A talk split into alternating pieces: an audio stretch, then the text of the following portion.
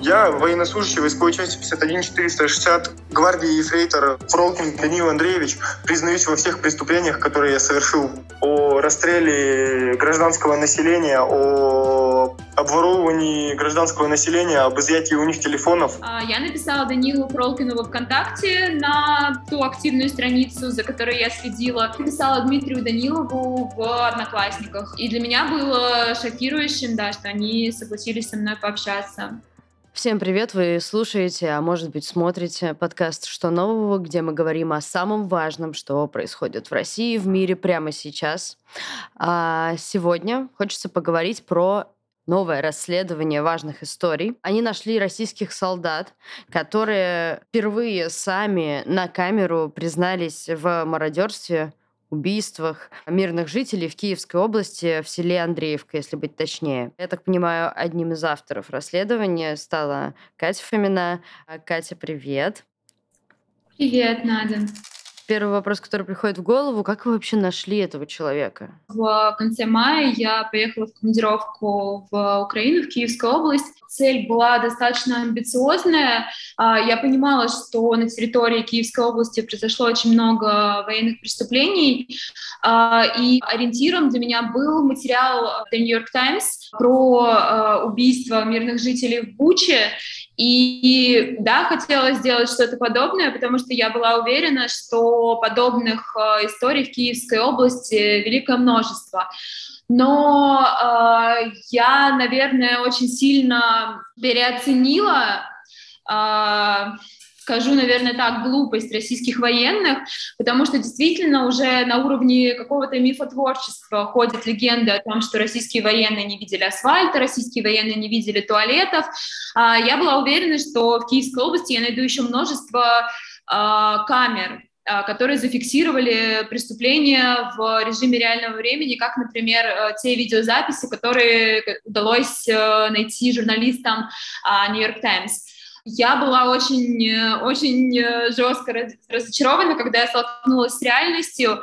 А, я объездила в процессе этой командировки больше четырех сел, но я сконцентрировалась именно на четырех селах. Я планомерно ходила по домам, разговаривала со свидетелями, а, со свидетелями вторжения российской армии. И то, что я поняла, единое мнение всех местных жителей, что на самом деле военные не такие дураки, и первое, что они сделали, когда вошли, они э, полностью э, вырубили все камеры, они их разбили, они украли жесткие диски, сервера, на которых это хранилось, и я могу сказать, что на протяжении около трех недель я ездила по Киевской области, и ни одного фактически, никакого видео подтверждения свидетельства военных преступлений я не нашла. Но возвращаясь к глупости, не знаю, какой-то наивности или ощущение собственной безнаказанности российских военных, они сами оставили все следы за собой, по которым их можно было найти.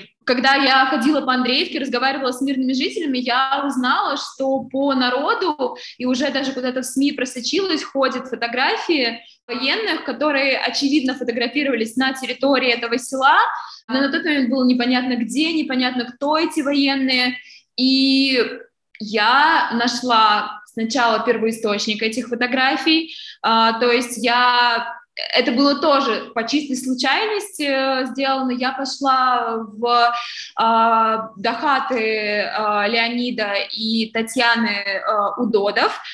Это такая э, семейная пара пожилых э, жителей Андреевки. Я пошла к ним, потому что я знала, что они были владельцами «Лады», на которой они катались по селу.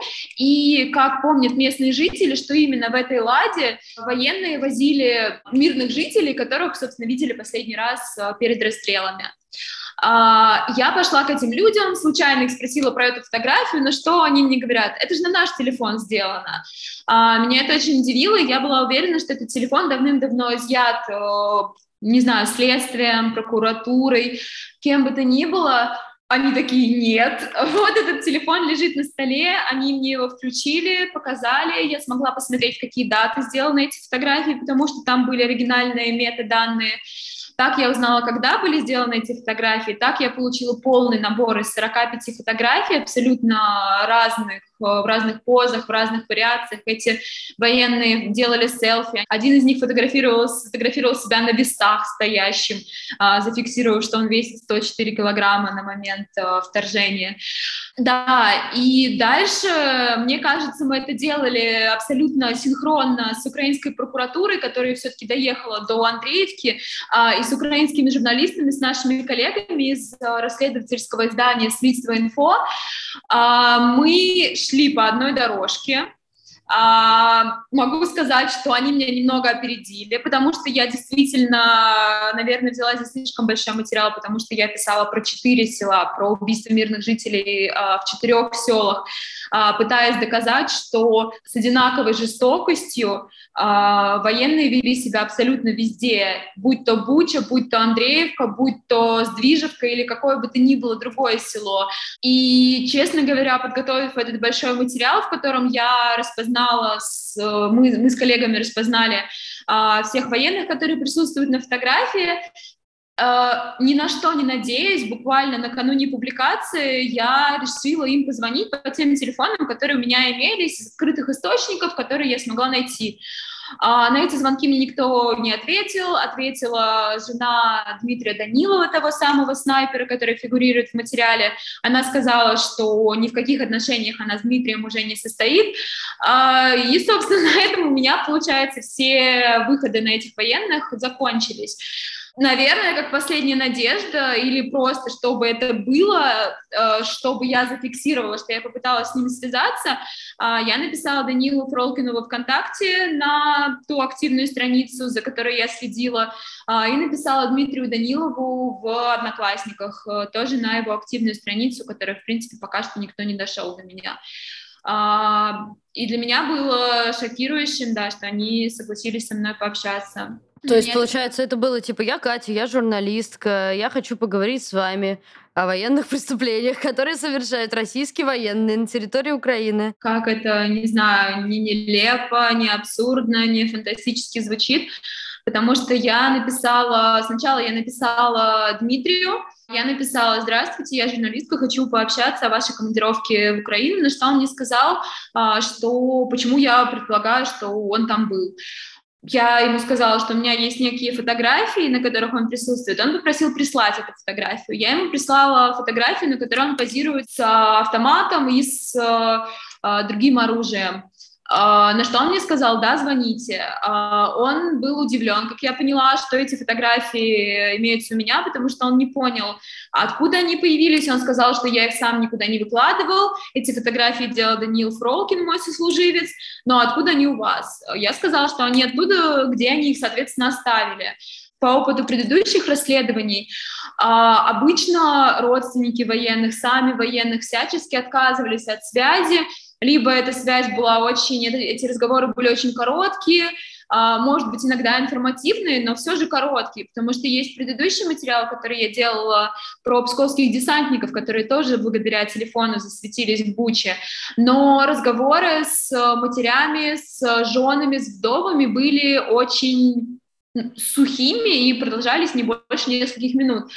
А, мы созвонились с Дмитрием, на значительное, значительное время. То есть мы с ним разговаривали около часа. Я задавала ему те вопросы, которые были у меня, потому что в селе его действительно многие люди помнят. А, я задавала ему конкретные вопросы по конкретной ситуации, например, про то, как он катался на мопеде, на красном мопеде, и это запомнили все мирные жители. А, он начал мне подтверждать эти факты. А, что-то он мне говорил, что он не может сказать, потому что это военная тайна. А, собственно, логичная ситуация произошла и с а, Данилом Фролкиным. Я написала ему в его профиль, а, поздравила с прошедшим днем рождения, потому что я ему писала на следующий день после его дня рождения, когда ему как раз исполнился 21 год. Я предложила ему созвониться, на что он сказал, да, конечно, возможно, попозже. Потом сказал, да, давай сейчас. И мы с ним тоже разговаривали час. Какое у тебя впечатление от этих людей? Вот ты час час разговаривала с одним и час с другим. Вот первое, как, как ты бы это описала? А, Еще раз повторюсь, я была очень удивлена. Тому, что они, в принципе, согласились со мной общаться, потому что у меня, наверное, была какая-то уверенность, что после 2014 года, когда очень многие журналисты делали расследование именно благодаря халатности российских военных, то есть они выкладывали фотографии в социальных сетях с локацией, где они фотографируются, опровергая тем самым «нас здесь нет». У меня была почему-то очень четкая уверенность, что сейчас их проинструктировали, что нельзя пользоваться социальными сетями, что э, нельзя сидеть в социальных сетях под своим именем, что нужно пользоваться какими-то не очень э, личными телефонами, потому что по этим телефонам, как я уже сказала, их было достаточно легко найти, обнаружить. Впечатление, которое сменило потом удивление, наверное, это наверное, у меня было от них такое ощущение, как от общения с, с 20-летними парнями. То есть это те люди, которые пошли а, на службу не для того, чтобы дослужиться там до каких-то чинов. У а, Фролкина и у Данилова были мечты, о которых они мне рассказали. Фролкин мечтал а, отслужить один срок контракта, то есть это три года, не предполагал он ехать ни на какую спецоперацию. После этого, получив определенные, определенное звание, он хотел пойти работать в полицию. А, у Данилова тоже была мечта пойти работать в спецназ. А, и, наверное, я не знаю, из-за того, как они это легко мне рассказывали, от того, как они как мне казалось, искренне были со мной. Ну, как, как потом оказалось, не, не, не все, что они мне говорили, было правдой. А, у меня было ощущение действительно как от общения с 20-летними молодыми людьми, которые попали в какой-то замес. Ни в коем случае, никогда я не буду оправдывать военных преступников, но ощущение было именно такое, что а, они попали куда-то, поняли, что их командование, э, цитируя Фролкина, в хуй их не ставит, э, бросает их как пушечное мясо, прикрываясь ими в то время, когда командование отсиживается в подвалах и просто бросает пехоту. Э, я была удивлена, я была поражена, и в то же время мне было страшно от того, что они рассказывали, потому что, потому что действительно Потому что действительно, мне кажется, опыт, который переживает любой человек на войне, неважно, сам он совершает преступление, является он свидетелем этих преступлений, он э, неотвратимо действует на человека. То есть у человека развивается посттравматическое стрессовое расстройство, и именно поэтому э, я по-человечески спросила у Даниила, видел ли он когда-то трупы, э, он сказал, что он э, единственный раз хоронил своего дедушку, и получается, трупы он э, первый раз видел, когда он э, поехал на эту войну, и когда ему самому привози, приходилось вывозить э, из-под огня трупы э, калеченных, без каких-то частей тела своих сослуживцев, э, с которыми он провел, э, получается, два года, потому что он два года назад подписал контракт, и все, с кем он был кинут на на этот фронт, это все были его хорошие знакомые, поэтому для него это, наверное, было так тяжело. Давай все-таки про военные преступления сместим на это фокус. А, есть какое-то, как будто бы риторика, что э, люди не понимают, зачем они воюют. И об этом идет уже речь уже месяцами. И как эти ребята подтверждают этот тейк. А как они оправдывают то, что а, им приходится убивать? как они оправдывают мародерство. Почему так? Что это? Честно сказать, опять же, я не берусь судить, я не проверяла их на полиграфе, но я задавала им все те же вопросы, которые сейчас задаешь ты. И Даниил, и Дима говорили, что они не оправдывают мародерство. А Дмитрий говорил, что когда я видел, что кто-то что-то тащит, я сам давал по шапке. А Даниил Впоследствии я спрашиваю у него еще несколько раз про те медали, в которых он фотографировался в доме а, мирного жителя. Это медали разведчика, 90-летнего а, жителя Андреевки. Он сказал мне, что он клянется, божится, что эти медали он не брал, то есть он в них сфотографировался и положил обратно туда, где они лежали. А именно эти военные, с которыми я разговаривала, рассказывали мне, что то, что они брали, это провизия, это алкоголь, а, и они объясняли, что они не видят смысла в том, чтобы воровать что-то оттуда, то, что люди наживали честным трудом, Верить или не верить, мне кажется, это право каждого читателя и каждого зрителя, который посмотрит эти показания.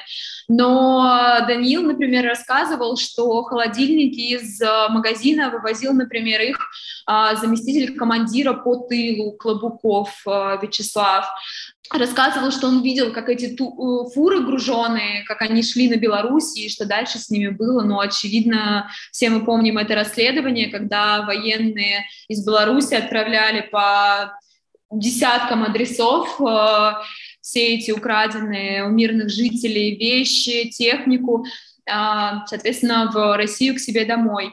Э, оба эти военные говорили, что они ничего не брали. Опять же, я не могу это никак проверить. Э, для себя они это оправдывают, наверное, так, что им же пришлось э, находиться в Андреевке, по сути, около месяца.